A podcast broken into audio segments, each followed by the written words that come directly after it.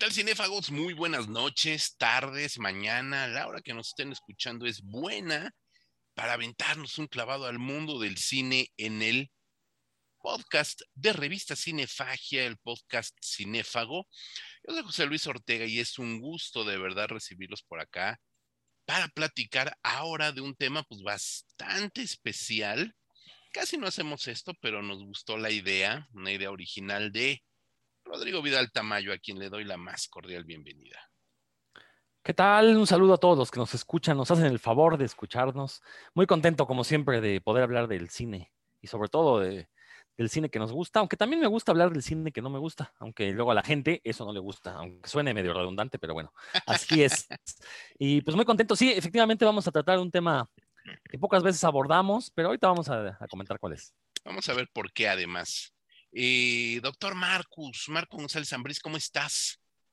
Estoy bien, pues acá también, eh, de nuevo conectándonos aquí para hablar de cine. Y pues ahora con algo que sí es este, mm, no se habla mucho, creo que este, porque está bueno, de lo que vamos a hablar, de la empresa que vamos a hablar, eh, como que tiene dos etapas muy bien delimitadas, una que es este, en, el terreno del que no se habla mucho, y otro que es en la producción como tal.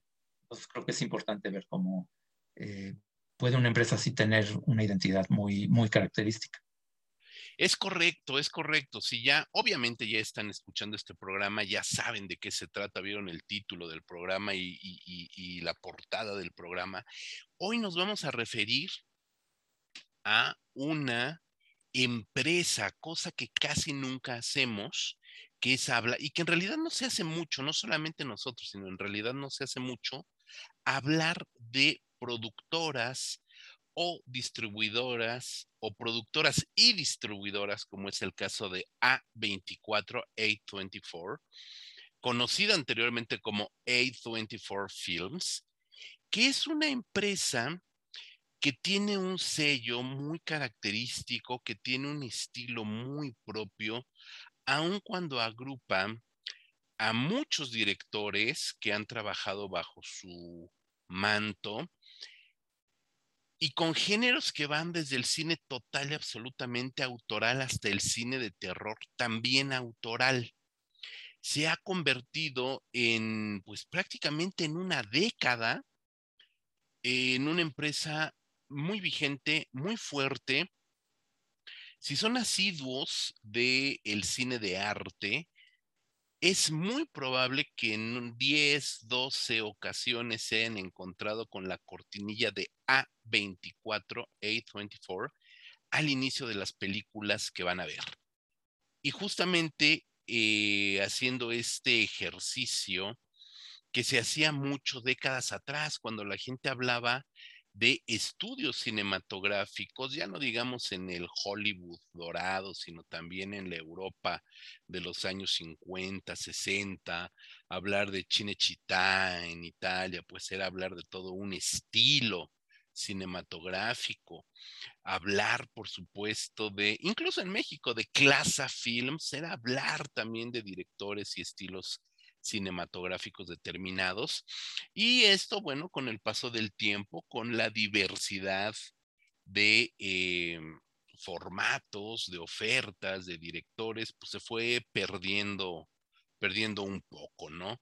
Eh, y A24, que se funda apenas en el 2012, en agosto del 2012, pues hoy por hoy como bien comenta Marco, tiene dos brazos muy importantes, que es la distribución cinematográfica, compra películas autorales, compra películas independientes para lanzarlas y produce también sus propios filmes y tiene por ahí una tercera ramita que es producción para televisión que no nos vamos a meter porque si de por sí ya nos metimos en camisa de once varas con su producción cinematográfica y distribución cinematográfica, pues ya no quisimos irnos más para allá.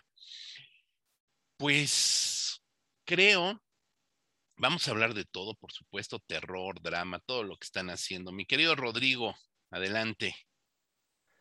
Miren, yo sé que a ustedes les causa tirria cuando yo menciono que, que, yo estoy muy al pendiente de los comentarios en redes sociales, pero en serio me sorprende eh, la pleitesía que le rinden, sobre todo cinéfilos jóvenes, a lo que hace A24. como que sí está resonando entre las nuevas generaciones sus películas. Eh, como bien mencionas, creo que son una compañía que sí le ha apostado al cine en muchos géneros, o sea, a lo mejor para los fanáticos del terror, bueno, películas como El Faro, películas como La Bruja, este Midsommar, eh, pues se han convertido ya en referencias eh, del último lustro, independientemente de la idea de la calidad que tengamos sobre ella. Pero a final de cuentas son películas que están en boca de los fanáticos del cine de terror. Pero así como tienen esas que son muy conocidas, tienen otras que a lo mejor han pasado bajo el radar, pero que, de veras son películas que a mí en lo particular me ha, me ha, sorprendido mucho. Me refiero, por ejemplo, a películas como Room, con Bray Larson, a este, Swiss Army Man, donde actúa este, Daniel Radcliffe, que son películas que en su momento yo las coloqué en lo mejor del año. Y, e independientemente de que tengan películas que también no me hayan gustado, el caso de Hereditary, por ejemplo, que ya lo discutimos en el podcast dedicado a, a, estas películas, eh, es innegable que como que A24 sí le apuesta a un cine que te deja pensando, independientemente de si te guste o no. Y eso me parece muy bueno, porque efectivamente nos, hace recordar, por ejemplo, el cine de los años 60, 70, que su intención no nada más era entretener, sino tener un discurso dentro de su trasfondo, ¿no? Un discurso que sí pudiera ser analizado, ser este, comentado a posteriori, una vez finalizada la, la proyección de la película. Eh, ahora, lo malo de, esta intención es que sí caen muchas veces en, un, eh, en, ser pretenciosas las películas, ¿no? De repente como que los autores se sienten las grandes artistas y sí le meten muchísimo, este, eh, le meten muchos simbolismos o este discurso e, esos discursos no, no, no, no, están narrados de una manera que uno quisiera que fueran un poquito más coherentes. Pero en serio, a mí lo que me sorprende es cómo las nuevas generaciones le están encontrando mucho gusto a las películas de esta productora, al punto que, o sea, eh, tiene fieles seguidores la productora como tal. Es decir, hay gente que busca las películas, ya sea que distribuye o que produce a 24, porque para ellos al menos van a ser garantía de que les van a gustar. Y eso es un fenómeno muy interesante y creo que eh, no lo había yo notado por lo menos en mis mocedades, yo no noté que yo siguiera a una productora así. He, seguido directores, en el caso de actores, creo que casi nunca lo he hecho, pero el hecho de que haya gente que siga a la compañía distribuidora y productora, eso me parece un, muy interesante. Sí, A24 se ha hecho de un, de un sello bastante especial. Eh, mi querido Marco, de hecho, al, eh, inicia su carrera con una serie de películas con directores, directoras ya consagrados en el mundo del indie. Su primer película es Dentro de la mente de Charles Swan de Roman Coppola, y luego viene Ginger y Rosa de Sally Potter, Spring Breakers de Harmony Corrine, Bling Ring de Sofía Coppola. Es decir, comenzaron a apostar por directores eh, que ya tenían un nombre ganado en la industria independiente. Eh, sí, y, se supieron colocar muy bien, eh, aprovechando aunque, bueno, ahora que mencionaste la Roman Coppola, la primera que distribuyen, eh, pues fue un gran fracaso, ¿no? Fue este, una, una, película producida por American Zoetrope, que es esta, fundada por Francis Ford Coppola, de ahí que todos sus hijos este, participen. Entonces, eso pues no, no auguraba como que cosas muy buenas, pero muy pronto como que se recuperaron. Simplemente Spring Breakers, este Harmony Corrine, pues eh, eh, aprovecharon muy bien como un poco el morbo de que salían este, Vanessa Hudgens y Selena Gómez, una película llena de drogas y de, este, de desmadre y con eh, James Franco haciendo un papel como de narcotraficante este, de, de poca monta, pero con muchas ambiciones. Y les fue muy bien y como que ahí empezaron a agarrar eso que creo que tiene que ver mucho con lo que mencionaba Rodrigo, ¿no? Que algo que tienen en común todas sus películas, que son géneros muy diferentes, es que todas tienen de alguna manera como un gancho, algo que te llama la atención desde el concepto mismo de la película. Y siempre son cosas eh, poco comunes, ¿no? Este, en Bling Ring, pues que fuera, bueno, Emma Watson, ¿no? El, haciendo un personaje de la vida real, de estas chavitas que se dedicaban a robar cosas de gente muy adinerada. Em, eh, Under the Skin, esta película de ciencia ficción, bueno, Scarlett Johansson también es muy conocida, pero en un género que no le conocíamos mucho, ¿no? Que es ciencia ficción y con y de Jonathan Glazer, la película, ¿no? Este, director que sí conocido, pero que tampoco era este, ha tenido grandes taquillas, ha conocido dentro del, del, indie. Ahora, de lo que decía Rodrigo, de que se ha colocado muy bien como entre los jóvenes, eh, creo que tiene mucho que ver con la estrategia de marketing que han, eh, decidieron, y es que eh, ellos cuidan mucho, sobre todo en Estados Unidos, es que aquí, bueno, a lo mejor no lo notamos tanto, pero ellos en Estados Unidos sí cuidan mucho hacer campañas virales, más que hacer campañas, este, forma tradicional que es como saturar de publicidad por eh, spots en televisión y, y pósters y eso, aprovechando justamente que son películas con conceptos extraños, raros, este, pues hacen eh, su promoción por medio de Instagram, por medio de cuentas de Twitter. Eh, cuando salió La Bruja, pues hicieron una cuenta de, de Philip, ¿no? Del, del tipo este negro que representa al diablo en la película, y, y posteando lo que postearía, pues, Black Philip, ¿no? Entonces, eh, creo que en ese aspecto sí supieron eh, como que tomarle el pulso a las nuevas generaciones, decir, bueno, estos temas son los que les pueden interesar. Y digo pueden porque pues uno revisa la lista muy amplia de películas que, que han producido y distribuido. Y pues sí, obviamente pues todas este, fueron éxitos, ¿no? Hay por ahí muchas que uno ve el título y dice, pues, esta la verdad no, no la recuerdo, no, no sé qué va, pero uno también se encuentra muchos títulos que sí eh, tuvieron resonancia, ¿no? Entonces, em, eh, hay algo que creo que, este, nada más ahí sí voy a este, discrepar un poco con Rodrigo. Creo que sí hay antecedentes de, de compañías. En un momento sí llamaban la atención, eran como un sello de calidad. En los 90 creo que fue Miramax, aunque eso tenía mucho que ver con este Tarantino, ¿no? Este, digo, ahorita, bueno, cayeron en desgracia obviamente por todo lo de Harvey Weinstein, el fundador y todo eso, pero en los 90 Miramax era así como de alguna manera, pues lo, la compañía que destacaba más en el, cine independiente. Y de alguna manera, este, creo que A24 em, como que pudo, ocupar ese nicho, eh, como que pudo em, colocarse como de alguna manera la empresa cool de cine, ¿no? La empresa este, que el mismo nombre em, que también te ofrece películas varias, pero que tiene una especie como de sello de calidad, este, eh, de alguna manera, aunque bueno, sabemos que Miramax en su momento también fue muy criticada por comprar Oscars con Shakespeare apasionado y todas estas cosas, ¿no? Pero eh, eh, creo que tiene esa, esa explicación, ¿no? La cuestión del marketing digital sobre todo, y sí tener buen gusto para seleccionar los proyectos, porque sí, este, no todas le salen, pero sí han tenido ahí cosas de géneros muy diferentes muy diferentes, porque si bien no vamos a detenernos en una lista que tiene más de ciento y tantas películas, ciento cincuenta y tantas películas ya en producción y en distribución, pues sí vale la pena echarle un ojo o por lo menos mencionar películas, ya lo hiciste ahorita, Under the Skin, una película que Rodrigo abomina, según tengo entendido, pero que la verdad sea dicha, te veo tu risa la mayoría de la gente recuerda a esa película solamente por los desnudos de Scarlett Johansson, hay que ser sinceros, ¿no? Pero por ahí hay películas también interesantes como esta de Denis Villeneuve, Enemy.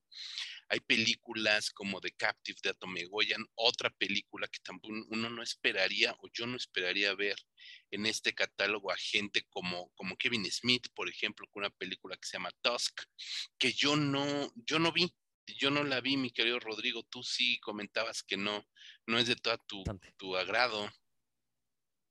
No, eh, es un fusil del cien pies humano, de la primera parte del cien pies humano, nada más que en lugar de unir a gente por la boca y el ano, eh, lo que hace Kevin Smith es convierte a una persona en morsa, pero no, creo que es de las, eh, el punto, bueno, no, no es el punto más bajo de Kevin Smith porque tiene la otra donde aparece su hija, que está peor, eh, pero sí, no, es una película que, curiosamente a la gente que no ha visto el cien humano, y, insisto, jóvenes, que no los quiero menospreciar por ser jóvenes, pero hay que entender que pues cuando eres joven eh, tienes menos experiencia, entonces has visto menos cine.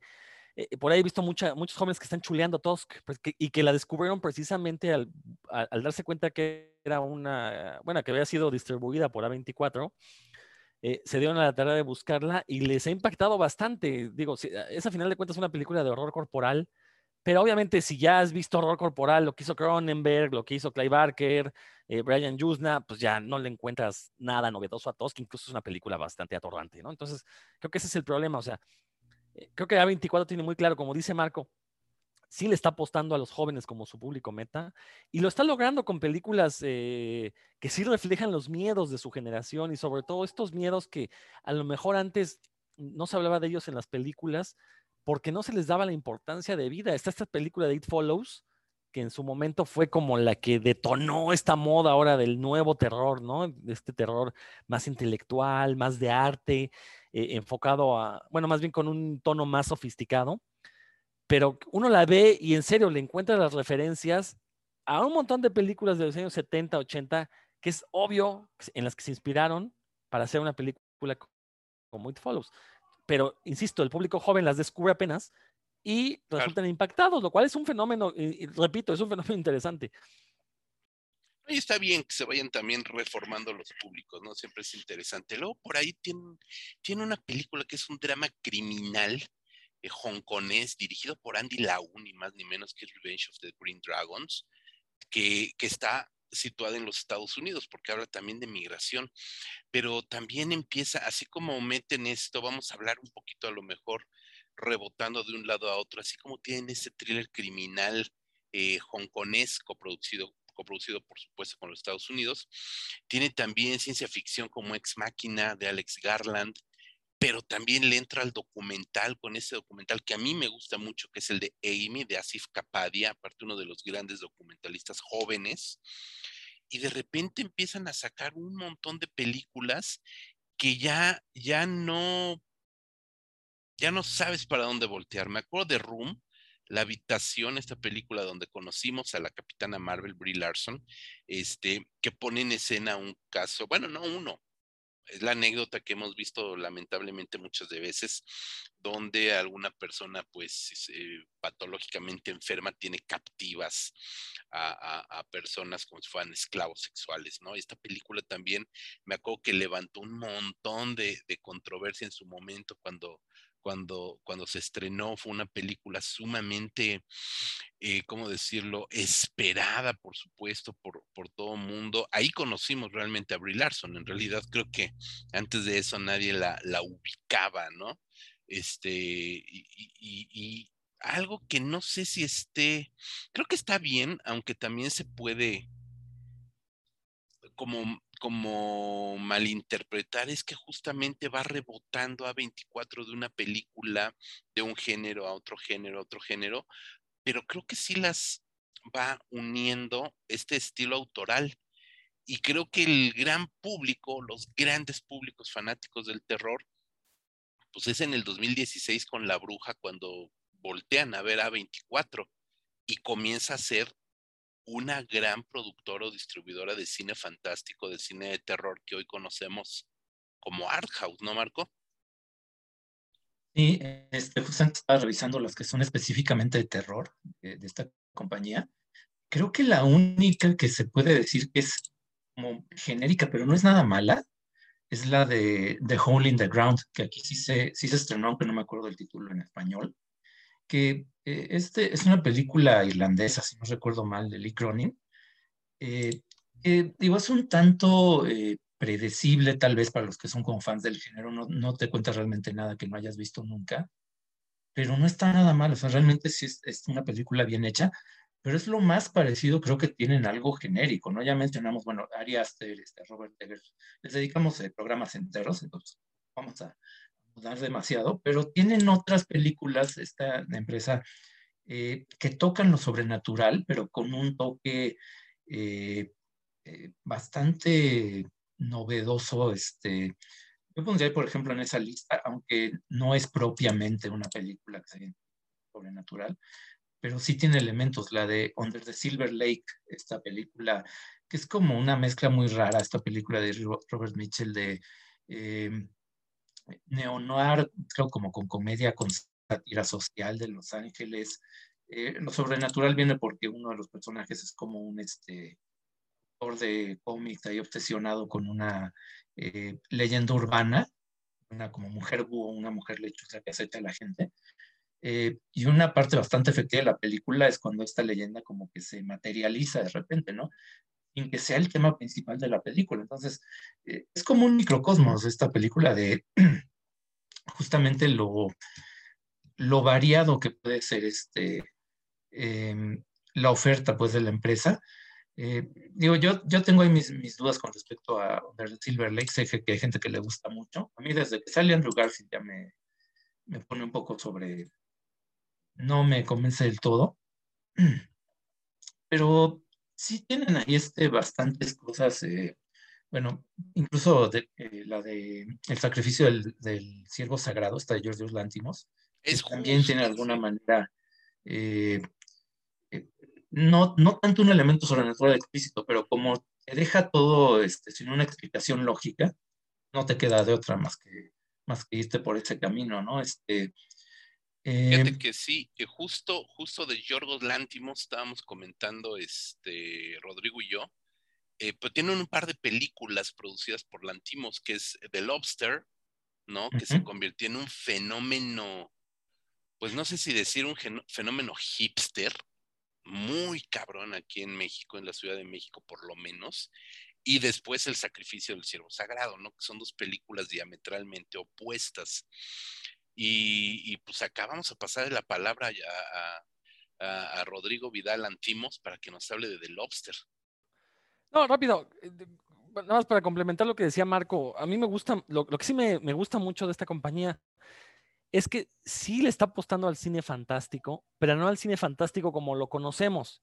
Es decir, Marco tiene mucha razón al decir que hay películas que tienen un aparente tono o elementos sobrenaturales, pero no son explícitos, no son en tu cara, ¿no? Más bien son sugeridos. El caso de la del sacrificio del siervo sagrado es a mí es de los últimos años de las películas que más me han impactado, precisamente porque si le das una explicación sobrenatural, entonces tienes una película de terror. Pero se la puedes no dar y tienes una película totalmente surrealista. Mismo caso con The Lobster, ¿no? Esta película donde eh, la gente busca una pareja y si no consigue una pareja se convierte en animales. O sea, es una idea fumadísima, pero al final de cuentas es un cine fantástico. Ahora, es cierto, no es que nadie hubiera hecho un cine previamente así. La cosa es que no se había hecho con dinero estadounidense. ¿no? Porque ya lo habíamos visto en Europa, ya lo, habíamos visto en Oriente, pero que se atrevan a hacer este tipo de ideas tan alocadas, eso me parece muy interesante. Eh, por ejemplo, volviendo al ejemplo que decía al inicio, Swiss Army Man es también una película eh, que se puede interpretar de manera alegórica, pero que también tiene un elemento sobrenatural ahí eh, sugerido. Y, puedes, o sea, la película la puedes disfrutar tanto si te crees ese elemento sobrenatural, si crees que lo contiene, como si crees que no. Entonces tienes dos, discursos ahí muy interesantes. Es decir, es una ambigüedad que a mí me gusta porque precisamente te permite analizar la película desde diferentes puntos de vista, ¿no? Eso es lo que, lo que me gusta de esta compañía. E insisto, repito lo que dije hace un momento, ¿no? Es una compañía que se preocupa por tener películas que te hagan pensar. Y eso ahorita, en el estado del, Hollywood actual, es algo escaso. Entonces, por eso es que le doy cierto valor a, a esta compañía 24. No, totalmente, mucho valor, mucho valor.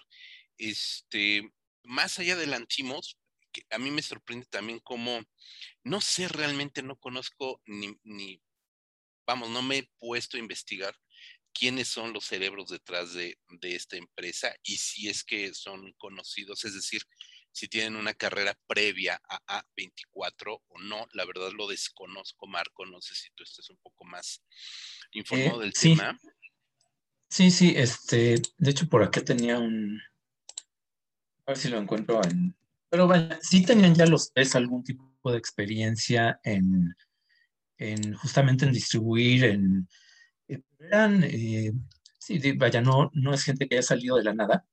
Eh, una característica de los tres fundadores, que por acá tengo los nombres. Sí, son Daniel Katz, David Fenkel y John Hodges.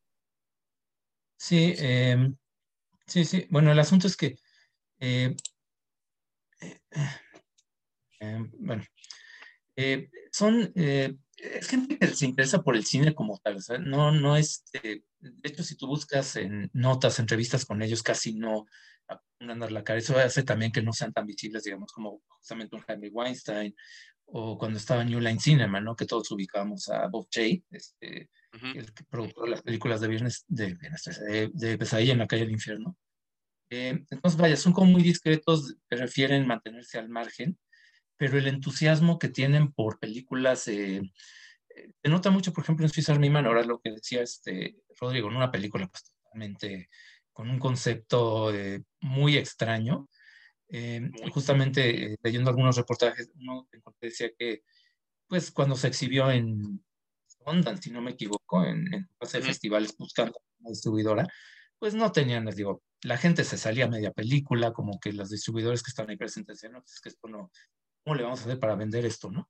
Les hicieron por ahí una oferta de alguna plataforma como de, de video on demand, este, pero pues una oferta no muy, muy atractiva. Y de repente les habla justamente uno de los fundadores de A24, pues dices, no, no, no, yo necesito esa película, me la tengo que llevar a como de lugar.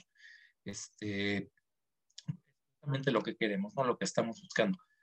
Eh, y eso, bueno, creo que ilustra muy bien este, los riesgos a los que se están dispuestos a tomar, ¿no? Muchas de sus películas, de hecho, em, se nota que las hacen más por una cuestión de gusto personal, de gusto artístico y no tanto pensando en el dinero, aunque han tenido, bueno, éxitos comerciales eh, eh, considerables, tomando en cuenta eh, los, lo que cuestan sus películas, ¿no? The Witch, por ejemplo, no va a estar nunca en ninguna lista de películas más taquilleras del año, de cuando se estrenó, ni, ni en eh, reestrenos que haya tenido, porque es una película chiquita, pero justamente como costó poco, los millones que recuperó pues, son una, eh, es un retorno de inversión bastante grande, ¿no? Entonces, eso pasa también con Lady Bird, con algunas películas exitosas. Sí, e, es gente que se preocupa más por este por cumplir lo que a ellos les hubiera gustado, ¿no? En algún momento hacer en la industria. Eh, pero si no, no es como que tengan tanto interés por figurar ellos. Y creo que eso le hace mucho bien a la, a la empresa. Eh, le dan mucho peso, pues sí, a los autores, a los directores, ¿no? Este menciona ahorita, eh, vamos a pasar un poquito con el tema del cine de terror. Tienen esta de Trey Edward Schultz, su segunda película, la de Comes at Night. Y sí se estrenó, eh, sí, se, sí llegó a México. Pero ahí, por ejemplo, sí me parece que le gana lo pretendido a la película, ¿no? Es una película, este, trata de hacer un terror como más realista sobre una familia en una, amenazada por algo, algo que realmente nunca se ve. Eh, yo lo que noté desde la, bueno, que la vi en función de prensa es que, bueno, si no fuera por las pesadillas que tiene el personaje, realmente no pasaría nada en la, en la película, ¿no? Es una donde el conflicto está como muy soterrado. Eh, y de hecho, de un estilo muy similar, a mí me gusta más la película mexicana esta de las tinieblas, la de eh, Daniel Simbrón, también con un, una premisa similar. Eh, pero de todos modos, bueno, a Edward Schultz, creo que eh, esa alianza que formó con la empresa le vino muy bien, porque eh, la que estoy mencionando es su segunda película, tienen una anterior, Krisha, que es como un drama doméstico y medio, no muy logrado, pero es una película, ¿no? Indie, indie, costó 30 mil dólares, entonces lo que sacó, cualquier cosa que haya ganado a 24 con ella, pues fue, fue ganancia. Y sirvió con su tercera película, que es Waves, que ya es en otro autodirector completamente distinto, ¿no? Que es un drama familiar eh, muy bien llevado, este, un melodrama, pero eh, que justifica, creo que la etiqueta, porque es un drama que no trata de ser este, contenido, sino que es eh, emocional, ¿no? Es visceral, este, por ejemplo, los cambios de formato que tiene la pantalla están muy bien justificados, se notan que tiene una intención y no es nada más, digamos, algo raro. Entonces digo, yo creo que la, personalidad que a lo mejor no notamos en esos fundadores o que la mantienen muy discretamente, se ve afortunadamente en los directores, ¿no? En a quién apoyan, a quién le dan seguimiento. Es bien importante eh, eh, confiar también en los jóvenes. Justo ahorita que hablas de, de Trey Edward Schultz, efectivamente ellos le dan la oportunidad de filmar su ópera prisma, este, su ópera prima, Krisha, Perdón, se me hizo nudo la lengua, ¿no? Pero aparte, es una empresa que el mismo año, el mismo año, lanza La Bruja en el 2016, lanza La Bruja, pero lanza también Krisha, pero lanza también The Lobster, pero lanza también American Honey, que fue un batacazo esa película, que gana el premio del jurado en el Festival de Cannes, una película también muy vital a partir de una chava, la American Honey, del, del, título. bien interesante la peli, aparte una película dirigida por una mujer, Andrea Arnold, hay que decirlo. A24 ha apoyado tanto autoras como autores cinematográficos. Este, y ese mismo año lanza Moonlight, que ya sabemos en qué va a terminar toda la historia de Moonlight, ¿no? Es decir, es una película que sí, digo, es una productora que sí tira líneas tanto a directores consagradísimos como Gus Van Sant, que a lo mejor no estaba en su mejor momento, hay que decirlo, pero que ahí estaba Gus Van Sant, pero también a Patricia Rosema, que es una de las directoras mujeres este, más importantes, pioneras, fundadoras, etcétera, etcétera, de toda esta nueva camada de cineastas, pero también le da chance a debutar ahí a, a, este Trey Edwards y le da chance ahí a una chavilla como Andrea Arnold. O sea, creo que toda esa diversidad es lo que también se ha ganado que el público respete a esta empresa, porque a lo mejor sería muy fácil irse solamente a respaldar a directores consagrados como Yorgos Lántimos y sabe que la va a tener asegurada. O a lo mejor se va solamente a producir filmes de terror, arty, como Hereditary, que también es de ellos, evidentemente eh, The Witch, evidentemente El Faro, ¿sabes? Y ya la tiene segura y ganada. Pero sigue todavía, hoy por hoy, sigue apostándole a proyectos súper interesantes que terminan resultando satisfactorios también para, para cierto público que busca otro, otro tipo de cine. Por ejemplo, no vamos muy lejos. Greta Gerwig y Lady Bird y James Franco con The Disaster Artist, que también son dos películas del mismo año en el que está sacando el sacrificio del siervo sagrado. Entonces creo que ese crisol que plantea 24 es lo que le ha ganado el respeto también de, de los dos públicos, no sé si estén de acuerdo, ¿no? De los públicos, sí vamos a llamarles hipster o como quieran llamarlo, que sí se dejan seducir por este cine pretencioso alguno, muy pretencioso en realidad, pero que también el público cinéfilo más de, más de hueso duro de roer se encuentra con películas que dices, ah, cabrón, o sea, realmente están presentando películas bien interesantes. Creo que a, mí lo que más me, me sorprende de buena manera es cómo tira esas dos líneas, Rodrigo. Fíjate que eh, eh, ahorita estaba pensando en la relación que pudiera tener a 24 con otros aspectos de la cultura eh, actual. Eh, ahorita en literatura hay un movimiento muy popular, es decir, ya, la gente casi no lee terror por esta idea, seguramente falsa, eh, de que el terror ya, ya dio todo de sí. entonces, ahorita en literatura fantástica lo que está causando sensación es algo que se llama literatura weird, literatura extraña, ¿no? Que son estas historias que, como lo que acabamos de decir Marco y yo, son elementos, este, historias con elementos sobrenaturales sugeridos o en, algún caso sí está el elemento sobrenatural, pero la reacción de los personajes no es la típica reacción de, la literatura y, el cine de terror, ¿no? Más bien es una reacción un poquito eh, más eh, quizás sentimental, más nostálgica, cosas así. Creo que A24 está retomando esta idea de, de lo weird, de lo extraño, para muchas de sus películas.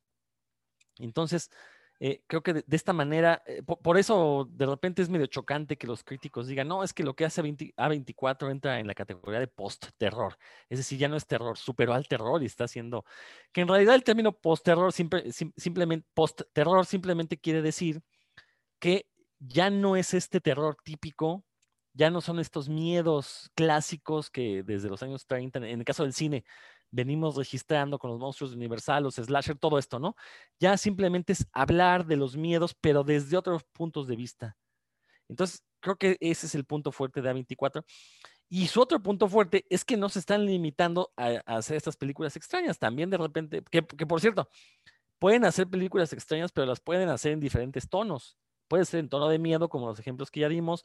Puede ser en tono de comedia romántica, como el caso de esta de How to Talk uh, to, Girls at Parties, eh, que, bueno, recuerda mucho al show de terror de Rocky, recuerda mucho a Liquid Sky, es una película que donde la música tiene un lugar preponderante, pero es a final de cuentas una comedia romántica. Extraña, sí, pero es comedia romántica. Entonces, eso es muy interesante, cómo le están apostando a esto, este elemento de extrañeza y están triunfando. Entonces, e, eso la verdad es que eh, me tiene muy contento porque esperemos que sigan por este camino y sobre todo esperemos que eh, eso permita que el cine fantástico ya por fin adquiera la, eh, el reconocimiento que durante tantos años se les ha negado, ¿no? Se le ha negado a este, este tipo de películas.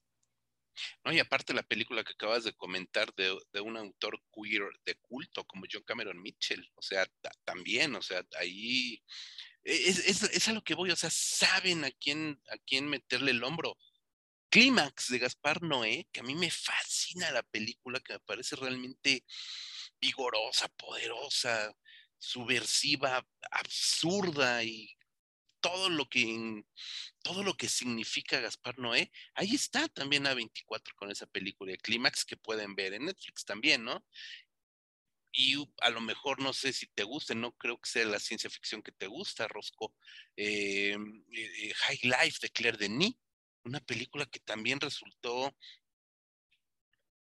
soberanamente aburrida para mi gusto, pero pues que ahí está, ¿no? A final de cuentas, de una cineasta francesa, mujer muy importante como lo Claire Denis, pues jugando ahí a la, a la ciencia ficción este, introspectiva y trascendental, ¿no? Muy Solaris, muy como gusten y manden, pero pues que ahí está, ¿no? Y que finalmente pues son de esos experimentos. Marco,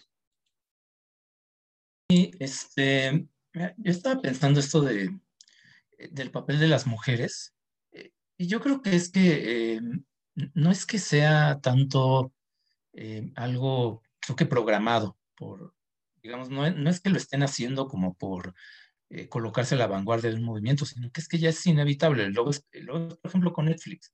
en Netflix algo que también se distingue es que el porcentaje de películas que ellos producen, producciones originales, eh, dirigidos por mujeres, a cargo de mujeres, también es más alto de lo que es el resto de la industria. Por una razón muy sencilla, porque no tienen que preocuparse tanto, digamos, por un estudio de Hollywood tradicional, es que son producciones tan caras, donde está todo en juego, que pues sí se lo piensan demasiado, ¿no? Para encargarle un proyecto así, ¿no? Es, es muy raro, eh, los casos de Patty Jenkins, por ejemplo, con las de Wonder Woman es, son excepcionales. Eh, eso pues sí Netflix lo rompe porque no se juegan tanto en cada producción. Y, y A24 es que, bueno, lo que está demostrando es que esta cuestión de... Eh, sí se puede apostar, digamos, por películas sin importar quién las dirija, sino fijándose nada más en la calidad, en la propuesta que tienen. Y pues por una cuestión natural te van a salir pues muchas eh, ideas de mujeres o, o, películas escritas por mujeres, por ejemplo, Room, que tiene un guion escrito por una mujer simplemente porque pues, no puedes ignorar el talento de la mitad de la población, ¿no? Este, eh, y si aparte les resulta redituable, como en el caso de Lady Bird, pues es que, eh, mejor, ¿no? Este, digo, por ahí está también el caso de... Mm, bueno, es que también eh, eh, quería abundar un poquito en Uncut pero ya me acuerdo que también le dedicamos todo un, este, un podcast, entonces sería como em, ya, ya demasiado, pero sí, es que es, muy, em, ¿cómo decirlo? Eh, muy variada la propuesta. Sí, sí, es complicado de alguna manera de repente aterrizar este, tan... Por ejemplo, el caso de Climas, que también se volvió un fenómeno en, este, en redes sociales en cuanto a memes, eh, creo que también te ilustra muy bien eso, ¿no? Una propuesta este, eh, que ya desde que es de Gaspar Noé sabes que vas a ver algo diferente y que lo hayan sabido colocar también, creo que sí habla eh, muy bien de una, empresa que está, eh, sí, que, que, tiene creo que todavía mucho que dar. Todavía mucho que dar, prepandémicamente hablando, porque también creo que a partir de la pandemia se, se reduce como se redujo la producción no solamente de A24, sino de otros, prepandémicamente hablando, pues nos encontramos por ahí cosas como esta película de los hermanos Safdie también comentamos, le dedicamos un programa entero, creo, a, a Uncut Gems, una película que a mí pues realmente no, o sea, la película, ya lo saben, la película me llamó la atención, pero, pero de verdad mi, mi odio profundo contra el protagonista, pues realmente, este, pues no, no, no me dejó disfrutar la película como pensaba, pero por ahí, justo ese año, el, el 19, pues es el año este, de Clímax, de eh, High Life, que comentábamos, de Midsommar, una película que también abomino con todas mis fuerzas, pero esta de Lighthouse, ¿no? Que es una de las películas que más me ha impresionado también en cuanto al terror art house. De Robert, creo que sí soy fan de Robert Eggers, ¿por qué no? Y está esta película de Infabric, De Patrick Strickland que pudimos ver en el, en el último mórbido presencial que, pudimos asistir. Ahí estuvo esa peli que, y que es una propuesta también bastante interesante de uno de los cineastas británicos. Eh, les voy a proponer que echemos un ojito a la filmografía de Peter Strickland porque sí tiene unas cosas bien, pero bien interesantes. Y después, bueno, pues viene este bajón, pero en medio de este bajón tiene un par de películas. Una que es First Cow, la primera vaca, que se convirtió en una de las películas más eh, ¿cómo decirlo?, más aparecidas y más aplaudidas en las listas de lo mejor del año, del 2020, del año pandémico. Y apareció Minari, que por el otro lado, pues es una de película muy convencional que termina ganando un Oscar eh, en, la, pasada entrega de premios, ¿no? Entonces, ahí sí tenemos como estos dos puntos, ¿no? A mí, First Cow me gustó, pero creo que es una película sumamente sobrevalorada, ¿no? no, no me parece que sea, a lo mejor es como de este tipo de películas que llamaron poderosamente la atención y se convirtieron en esa, en ese wow del 2020, pues porque había muy poco, ¿no? Y porque realmente pudimos ver poca cosa. Pero es una película interesante. Y Minari, pues es una película más convencional, pero es el tipo de películas que, que llegan al corazón del espectador, Marco, que son más sensibleras.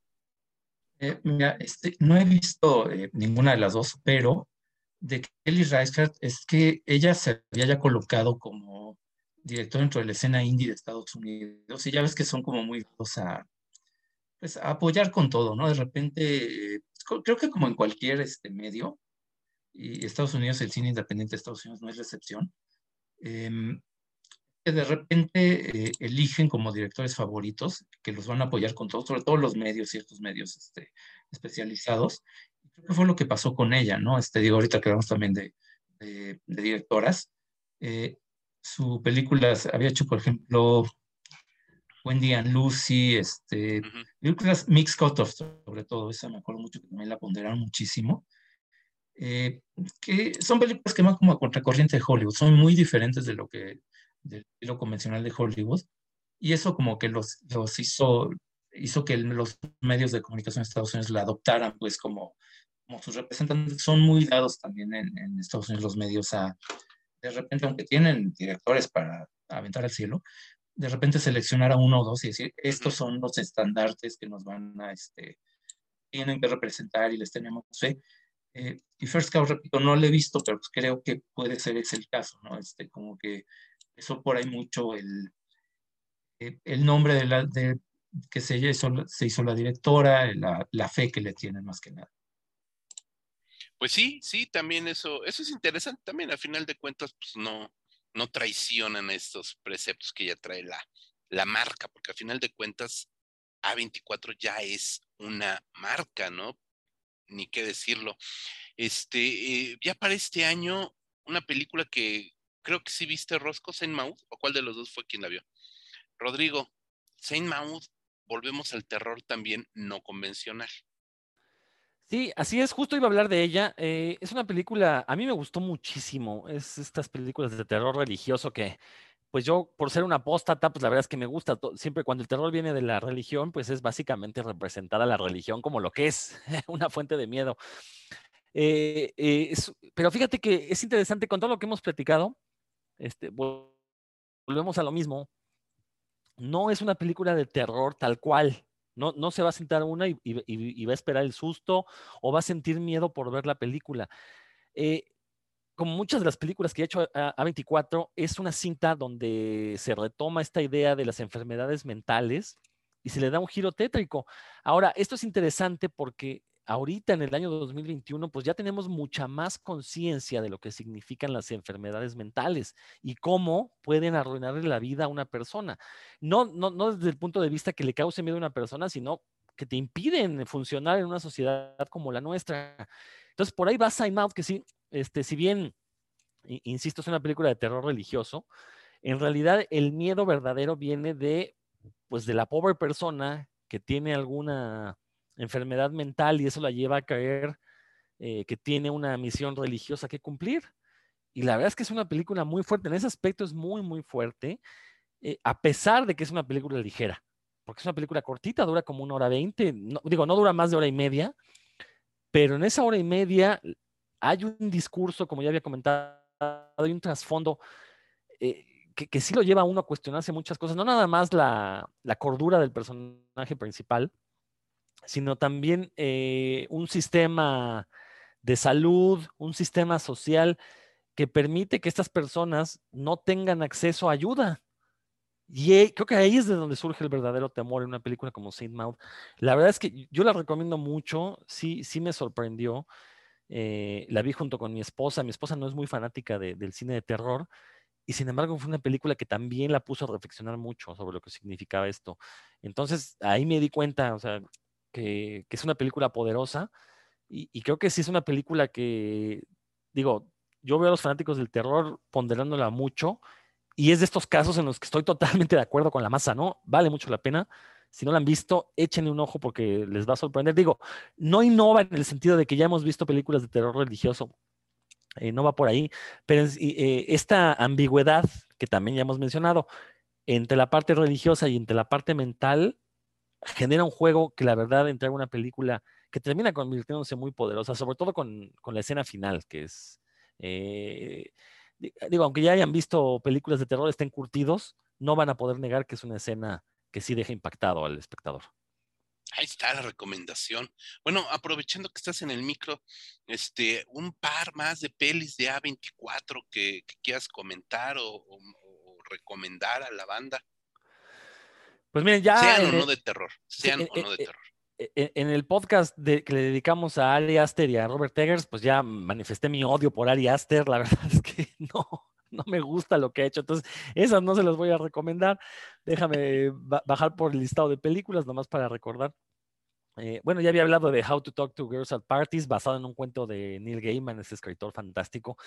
Es una película también muy divertida, muy entretenida, pero que al mismo tiempo, y parezco disco rayado, va a dejar pensando porque, eh, digo, la película habla sobre unas mujeres extraterrestres que vienen aquí a conseguir, pues no marido, pero por lo menos con quien reproducirse. Pero obviamente todo esto son metáforas, son alegorías de las relaciones entre adolescentes y adultos jóvenes. Entonces, es una película que eh, la verdad me gustó mucho.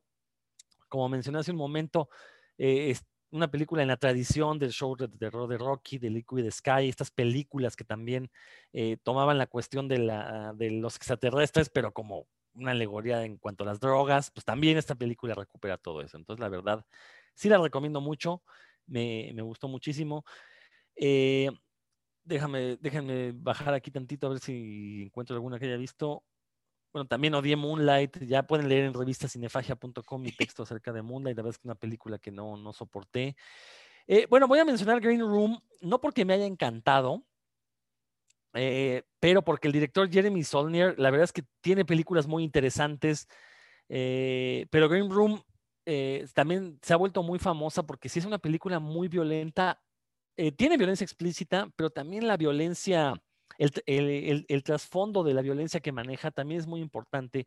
Eh, la anécdota es sobre un grupo de punk que van a tocar a un bar, eh, resulta que es un bar de neonazis, al vocalista se le hace fácil burlarse de ellos y bueno, a partir de esto se desata una serie de desafortunadas eh, coincidencias que termina pues en que pues casi, bueno, no, les voy a arruinar, no les voy a decir que termina, pero se desencadena una serie de desafortunadas coincidencias. Eh, es una película también muy poderosa. Eh, la verdad, para lo que ha estado haciendo Hollywood en los últimos años, es una película muy violenta. Insisto, si ya son de estómago curtido, la van a ver y van a decir, ay, pues no está tan violenta. No, pero hay que ponerla en el contexto de lo que está haciendo el Hollywood actual. Entonces creo que Green Room es una película que sí viene a romper con mucho de, la puesta en escena en cuanto a cine violento. Tanto, insisto, en la imagen, lo que vemos, la violencia que vemos, como la violencia que nos está diciendo que los, que los personajes manejan y que está ahí en varios niveles. Entonces, creo que esa es una otra película que también es bastante recomendable. Gracias, mi querido Rodrigo. Marcus. Eh, mira, más que recomendar, porque pues, eh, las que yo recomendaría son las que ya les he dedicado mucho espacio. Digo, un Todd James, que le dedicamos un, un, podcast completo y que fue, creo que fui el único que le gustó. Eh, las dos de Ari Aster, que para mí sí son obras maestras. Este, Robert Taylor, que es más histórico, pero es terror. Está mal catalogado como terror, pero también son buenas películas. pero además que ponerme a recomendar, yo creo que valdría la pena mencionar otras dos que creo que por ahí una que tuvo mucha resonancia, Ghost Story, esta de David Lowery. Claro. Que te indica, bueno, eh, justamente esto que comentábamos, ¿no? Que están dispuestos a correr riesgos. Este, una película sobre un fantasma, donde el fantasma es como cuando éramos niños y que nos poníamos una sábana en la cabeza. Pues suena, suena absurdo. A mí la película no me termina de convencer. Me parece como que eh, creo que se agota muy pronto la, la idea, la premisa, no termina por eh, proponer algo que a lo mejor pudo haber servido bien para un mediometraje, pero también es otra que pegó muchísimo, como The Lobster, como Climax, como este, en, el, en cierto sector del público fue así un, un, trancazo, ¿no? Hay muchísima gente, no sé, como que siente como identificada de alguna manera con este personaje, pues que es eh, el fantasma, este, eh, en una casa literalmente, ¿no? Que es como eh, poniéndose en el lugar del fantasma de alguna manera, ¿no? Como un ente que está ahí en un lugar del que nunca va a poder salir y nada más presencia lo que ve. Bueno, eso, este, aunque a mí la película no me haya gustado, pues como que, bueno, la premisa sí tiene material para que la gente le guste, ¿no? Este, y otra que no hemos, creo que no hemos mencionado tanto, es que tiene una vertiente muy realista, porque nos vemos mucho por, como por terror, eh, sobre todo en, el coming of age, ¿no? Este, es que también le dedicamos ya un programa, no, no, no creo que valga la pena repetir mucho, pero aparte de Lady Bird tienen esta, pues el debut de, como director de Jonah Hill, la de mid-90s, y ella habla de nostalgia por los 90, ¿no? Curiosamente, bueno, a, nosotros tres, bueno, que ya estamos en, ya en este, eh, ahorita, bueno, en estos momentos, en la etapa de vacaciones y de chaburruques y todo eso, se nos puede hacer extraño que alguien pueda tener nostalgia por los 90, pero obviamente las generaciones es justamente lo que los tocó, ¿no? Que si el Nintendo y que ciertas caricaturas, ciertas este, eh, hobbies que a lo mejor a nosotros no nos tocaron. Eh, y, a pesar de que a mí la película me parece que es como un, este en particular, Mid-90s, es como un, pues un drama, un comic of age correcto, este, bien hecho, tampoco muy propositivo. También se entiende muy bien eh, por qué A24 elige este proyecto, porque lo apoya y por qué a la gente pues, también le interesa, ¿no? Finalmente es como muy, muy generacional el, eh, la tirada, ¿no? De, de, lo que están haciendo. Y otra por ahí que, bueno, esa sí no la he visto, Eighth Grade, esta de, este, dije Bob Burnham, si no me equivoco, que ahorita está como que muy, eh, muy eh, vigente porque sale en la película de, Hermosa Venganza. Este, y acaba de sacar que por ahí un especial de comedia, una cosa así.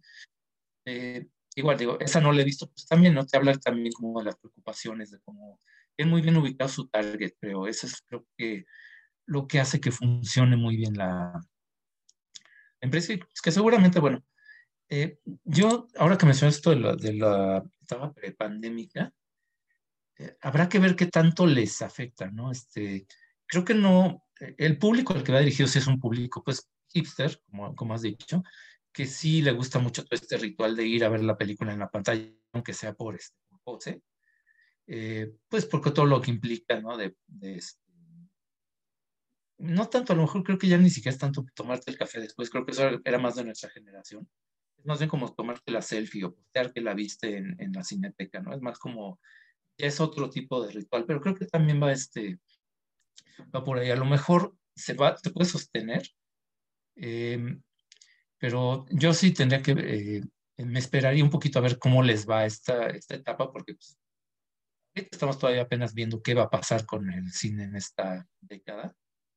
Sobre todo que se le hace más escándalo que ya está HBO Max disponible o cosas así, a qué estrenos van a salir, ¿no? Ahorita apenas está recuperando la taquilla con y con Rápidos y Furiosos 9, que creo que está este, las antípodas de, de, todo lo que hemos comentado, ¿no? Justamente lo contrario de lo que sea 24. Este, entonces, bueno, a pesar de que creo que el medio natural, porque llega un público, bueno, que a lo mejor no puede trasladarse, sea el streaming, eh, creo que les va a funcionar, bueno, todavía pegarse este público cinéfilo, entre comillas, de, del ritual de ir a ver la película en pantalla grande y todo esto. Eh, creo que les va a ir bien, aunque yo sí me esperaría, tampoco me, me gusta hacer ese tipo de, de predicciones, ¿no? Pero eh, por lo menos se han demostrado tener muy buen gusto para seleccionar proyectos, entonces este, eh, habrá que ver qué, qué sacan este año, ¿no? Bueno, este año y el que sigue. Sí, no, totalmente de acuerdo. Ahí de verdad que el mundo cambió. Quien no lo quiera creer es porque no entendió un carajo de lo que nos ha pasado. Pero el mundo ha cambiado y las formas también de ver, ya le dedicamos un programa también a las formas de, de ver el cine, más bien a los viejos mitos y clichés del cine.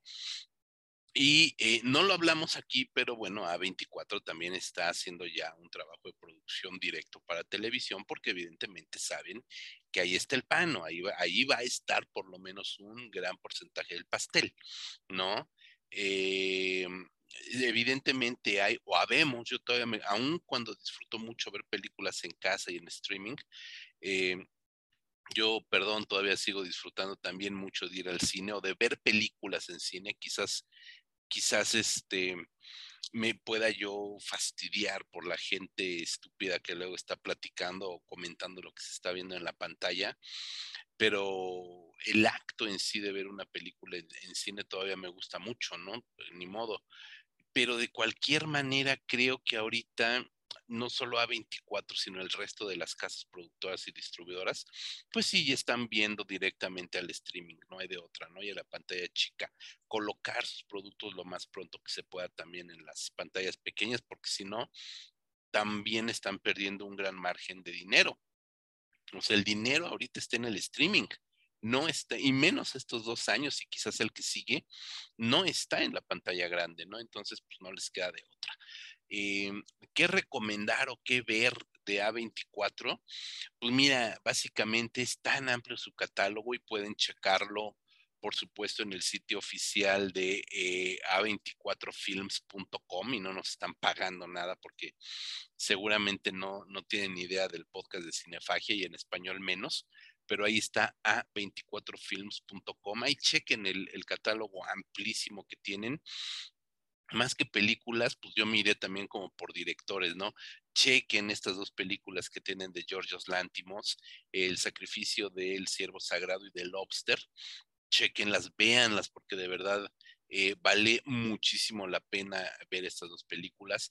No vamos a ahondar más en el cine de Robert Eggers. Ahí está The Witch, ahí está eh, El Faro, ya le dedicamos un programa también a este cineasta eh, vean Hereditary, no vean Midsommar, que es una absoluta basura, y perdón porque Marco y yo eh, casi siempre coincidimos más de lo que coincido con Rodrigo, pero en este caso pues coincidimos un poquito más, ¿no? Eh, por supuesto que hay muchas cosas, está por ahí, no comentamos, Gloria Bell, que es el remake que hace Sebastián Lelio de Gloria, una película chilena padrísima, padrísima, la original chilena, y que no le queda nada mal esta, este remake de Gloria Bell, protagonizada por este eh, Julian Moore. Julian Moore. En Moore, sí.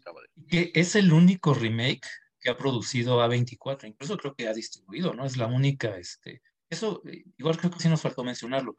Claro. A diferencia de toda la industria, que se basa ya mucho en secuelas, remakes, reboots, este, como este de Cruella, a mí me pareció muy desigual, pero bueno, que se basa mucho en eso, explotar ya las propiedades intelectuales que ya existen.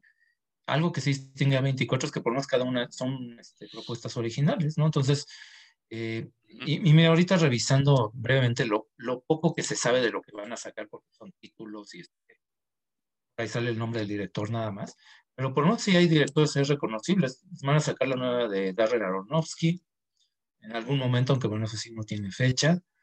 Eh, no, no, no se va a tardar tanto en salir la, una de Joel Cohen, ya sin su hermano, wow. eh, trabajando en solitario Joel Cohen, cosa que se ve, y es una adaptación de Macbeth para al parecer, entonces pues, se ve también bastante interesante. Y ya que mencionamos Swiss Army Man, pues también van a sacar la nueva de Los Daniels, una película de ciencia ficción, parece que es lo único que sabe hasta el momento. Los Daniels, este equipo de directores se llaman los dos igual, por supuesto, es eh, Swiss Army Man, entonces pues esperemos a ver qué, qué hacen, ¿no? Pero pues sí, pues ahí vienen proyectos interesantes con, con nombres que sí llaman la atención.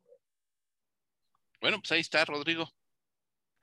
No, pues nada más mencionar también que eh, algo que es innegable es la libertad creativa que, se está, que está dejando A24 a sus directores y productores y que eso es precisamente lo que le está distinguiendo de otras compañías productoras en este preciso momento. Esperemos que, puedan mantener esta independencia y esta libertad de creativa que nos está brindando, pues ya lo comentamos aquí, varias películas muy, muy buenas, otras más igual de memorables. Eh, algunas quizás no nos gusten, pero es innegable el impacto que están teniendo entre la comunidad cinéfila y entre los demás creadores. Entonces, ojalá, ojalá 24 pueda mantener este nivel que no se venda en algún momento alguna gran corporación. Y otra cosa también muy importante es que sus películas se pueden ver en diferentes plataformas eh, de streaming. No se han casado solo con ninguna, eh, no han lanzado su propia plataforma, entonces afortunadamente podemos ver sus películas si, este, si tenemos alguna de las plataformas de streaming más populares, es seguro que haya películas del catálogo de A24 en ella, entonces eso también es algo muy, muy positivo porque permite que más gente tenga acceso a ellas. Sí, sí, sí, y bueno, ya que te metes en, en eso y aprovechando que hoy que estamos grabando este programa es 29 de junio, día en que llegó HBO Max a México, pues justamente Euforia, que es una de las eh, de los productos directamente para televisión que ya produjo eh, eh, A24, A24, protagonizada por Zendaya, que está muy de moda la Zendaya. pues ahí está, también para que chequen Euforia, que es una, producción ya directamente para la televisión, que era lo que comentábamos, están viendo para allá también, evidentemente, ¿no? Entonces, hay muchísimas, muchísimas cosas. Esta de Euforia la, la, crea, pues, el showrunner, el creador es Sam Levinson, de quien hace, bueno, ya tiene un rato que vimos aquí en México Assassination Nation, justo también prepandémica. Este, entonces, para que si vieron Assassination Nation, por ahí se dan una idea más o menos del trabajo de Levinson y ahorita, bueno, Euforia, pues ahí está en HBO Max, ¿no? También para que chequen lo que A24 está haciendo en la televisión en formato de tele. Evidentemente, Rodrigo nos acaba de decir que muchas de sus películas ahí están, pero en formato televisivo ahí está. Pues no sé si tengan algo más que agregar acerca de A24 o nos pasamos a despedir, mi querido Rodrigo? No, pues ya, ya, ya, podemos ir cerrando el programa y si de despedida se trata, pues antes de irnos quisiera invitarlos a que a la par que escuchan este podcast de Revista Cinefagia en el canal homónimo, Revista Cinefagia en todos los sitios finos de podcast, ahí mismo van a encontrar el podcast Puros Cuentos, donde este mismo tipo de comentarios que hacemos en el cine, allá los hacemos, pero en torno a los cómics. Entonces los invito, de manera intercalada van a encontrar un episodio de revista Cinefagia y uno de puros cuentos. Entonces así van a poder conocer de cine y de cómics en un mismo canal. Mi querido Marco González Zambriz, ya lanza también tu podcast, maestro, para que tengamos ahí un podcast tuyo también de, de la historia de México. No, no sé, de lo que quieras, mi querido Marcos. Ah, no sé, no sé si, si tuviera tiempo, ni, siquiera si tuviera tiempo. Lo haría, sí, tendría que pensar en algo, pues no creo que. O, le, eh, poesía. Este, bueno, no, mejor este, mejor los invito a que nos sigan eh, leyendo, siguiendo en revistacinefagia.com, porque bueno, ahí pueden leer reseñas donde, donde profundizamos más, este, porque siempre los comentarios que hacemos, este, que se pueden hacer en un podcast, en un eh, programa de radio, en un videoblog, no se pueden hacer realmente tan a fondo de una película, ¿no? Realmente nunca te da tiempo de, eh, de explayarte y de abordar todo lo que quieres comentar, ¿no? Bueno, ahí pueden ver ahí eh, comentarios más profundos de películas de todo tipo y nos pueden seguir también en redes sociales, en Cinefagia México en Instagram y en Facebook, Rep Cinefagia en Twitter, y este podcast, bueno, pues está en muchas plataformas, eh, Spotify, iTunes, Himalaya, este, Amazon Music em, y otras tantas. Así es, y otras tantas, Marco. Eh. Tenemos varios textos ahorita haciendo recapitulación de A24 que tienen que ver con películas de A24. Entonces, búsquenlas, ahí, la, ahí, nos van a encontrar y estaremos publicando más de cosas pues también mucho más recientes y de otros géneros y también de películas históricas. Históricas me refiero a de otras épocas, de otros momentos, ¿no? Eh, yo los saludo con mucho afecto. Rodrigo Marco, les mando un fuerte abrazo también a quienes nos están escuchando. Yo soy José Luis Ortega, esto es el podcast de Revista Cinefagia. Los esperamos la siguiente semana. Hasta la próxima.